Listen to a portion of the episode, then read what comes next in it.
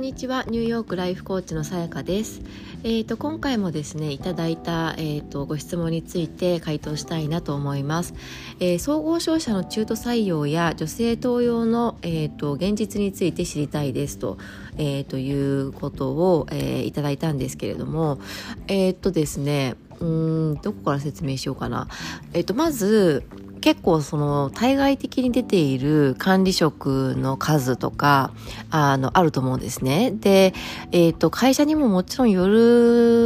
んですけれども、やっぱりどこも似ている感じなのは、あの、例えば、あの、私が所属していた会社だと、えっ、ー、と、9年目からですね、あの、いわゆる管理職扱いに、えー、なって、えっ、と、いわゆる残業代も出なくなり、まあ、いわゆるその裁量労働制に、えっ、ー、と、変わるんですね。で、あの、私が前いた会社の場合は9年目になっても、特にその、あの、肩書はつくっていうことはなかったんですけれども、えっ、と、総合商社によっては、その段階で課長代理みたいな形で、あの、おそらく全員、あの、そこの、えっ、と、レベルに上がった人は、えー、そういう肩書がつくつくと、えー、という感じで、なので、あの、もう裁量労働制になった時に、それを管理職とみなして、あの、管理職数のこの、まあ、数字のところに入れ、入れ込まれているケースが多分ほとんどなんですよ。で、それを、あの、どう捉えるかっていう、まあ、管理職的な働き方が求められるっていうことはあるんですけれども、じゃあ実際チームをマネージしているかというと、そうではないケースが結構多いので、まあ、あの、その数字をどう捉えるかっていうのがあるんですけれども、まあ、割とそういうふうになっているところは多いと。まあ、ただ多分部長とか役員になると当然、あの、そこは、あの、実態として本当にリーダー的な立場に立っていないとカウントはされないのかなとは思うのであのそこは割とまあ、実態に即してるんじゃないかなというふうには思っているんですが、やっぱりまあ、あの別に商社だけじゃなくてどこもそうだと思うんですけれども、あの、まあ、数字ってその解釈なんですよね。どう、何をどう会社の制度をどう解釈して、このポジションをどういう位置づけにするかみたいなことで、あの、やっぱり数字っていうのを出す。で、できるだけ多分、まあ、あの、言い方良くないですけど、よく見せるために、まあ、あの、その辺の解釈を、えっ、ー、と、決めるっていうところはあるので、あの、実態と少しずれているケースはあるのかなとは思います。で、えっ、ー、と、中途採用に関しては、まあ、特に前の、えっと、いわゆる、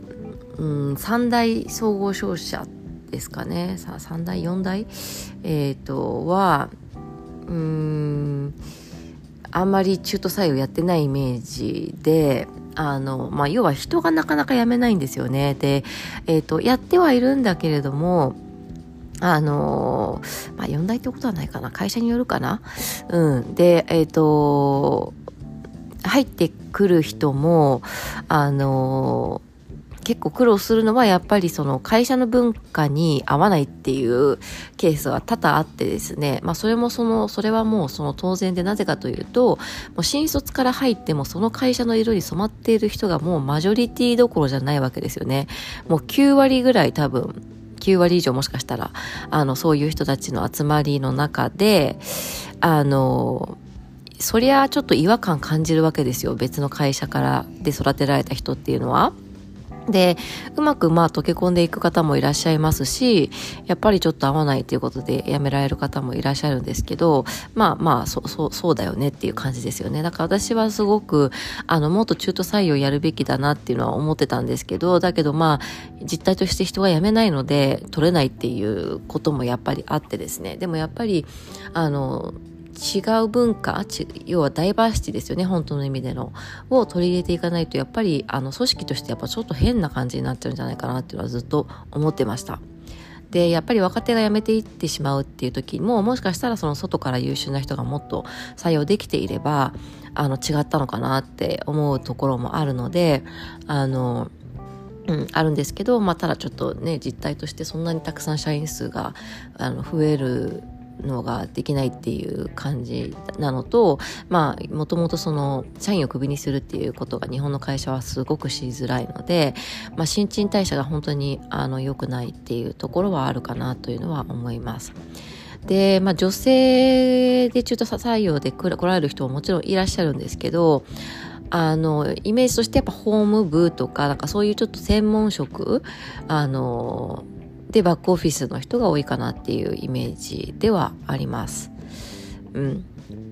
でえっ、ー、とあとまあその、うん、中にいて感じるのは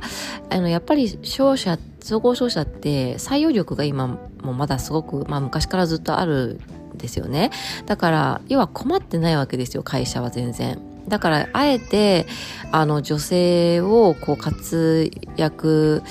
あのさせるというか女性に活躍の場をあえてあの与えあの与えなければ会社がその存続できないみたいなことがないないからあのあくまでもやっぱり世間的にやっぱりもう今時代的にもやんないとダメだよねみたいな感じでやっている部分はあのうん残念ながらあるかなというのは思います。あの私もね、ダイバーシティとか、まあ私は出向した時ですけど、あの担当した時もあるんですが、やっぱりこう男性社会の中で、あの、あえて女性をっていうことを考えるときに、やっぱ女性に対するその負荷もやっぱりどうしても強くなっちゃうわけですよね。こう、プッシュして、あの、上げるみたいなことを、やっぱり最初はある程度必要だと思うんですよ、やっぱり。で、人数が、あの、をやっぱり増やす必要はあってなぜかというとやっぱりマジョリティであるかどうかっていうのは物事が決定する中でとっても大きなあのポイントだと思っているんですね。でやっぱりあのマジョリティの人に役立つものだから取り入れるっていうのが自然じゃないですか。でそう考えた時にやっぱりもういくいつまでたっても女性がマイノリティしかもマイノリティはマイノリティでもすごい比率の低いマイノリティだとあこのすごい少人数のためにわざわざやってあげるみたいな感じにどうしてもなってしまうと思うんですよね自然に。そう。だからあのやっぱり数を増やす必要はあると思うんですけど困ってないのでなんであえてそんな混乱することを今やるんだみたいな話にもなるし確かにその女性が育ちきれきれきれないあの環境があるっていうのはあるんですよね。その要はあの産休育休でそもそも日本って1年2年休むみたいなのが結構普通だと思うんですけどそりゃ当然ながら遅れるわけですよ1年2年仕事してなければそのその仕事の役割においては。でもちろんその時にあのいろんな能力とかいろんなスキルアップしてる人もいるのでそこは一概には言えないんですけどでもやっぱりこう今の日本社会の仕組みとしてはどうしても女性の方がより家事育児を負担するっていうのがかなり自然じゃないですか。で、まあ、そうせざるを得ないようなやっぱり制度仕組みにもなっているのででそうなった時にあのそういうこの負荷のある人を上げていくのかっていうことには当然なった時にいやいやわざわざこっちを上げただったらこっちだよねみたいな話になっちゃうのが普通なんですよね。だからいろんな方面からやっていかないといけないんですけれどもあのやっぱりまだまだそこは、えーと、残念ながら優秀な日本人4大卒の男性がたくさん採用できている中あの本当の意味で女性があの普通に活躍できるっていうのは結構あの時間がかかるかなっていうのは私はなあの見ていて感じましたでそれはまあもちろん会社によって差はあるものの総合商社もそうだし、まあ、いわゆるあの日本人の男性が豊富に取れて困っていなくて会社もうまくいっていてみたいなあの 会社はどこも似たような、えーと傾向なんじゃないかなというのは思います。そうだからやっぱりあの何て言うんだろうな、うん、必要以上なストレスとか必要以上な、えっと、負荷っていうのはそういう意味ではあのまだまだあるかなっていうのが実態かなというふうに私は あの感じています。ただ、まあ、あの本人が気にしなければあのうんまあ本当上司にもよると思うんですけど本人がガンガンこう自分から言っていけばあのまあ、ある意味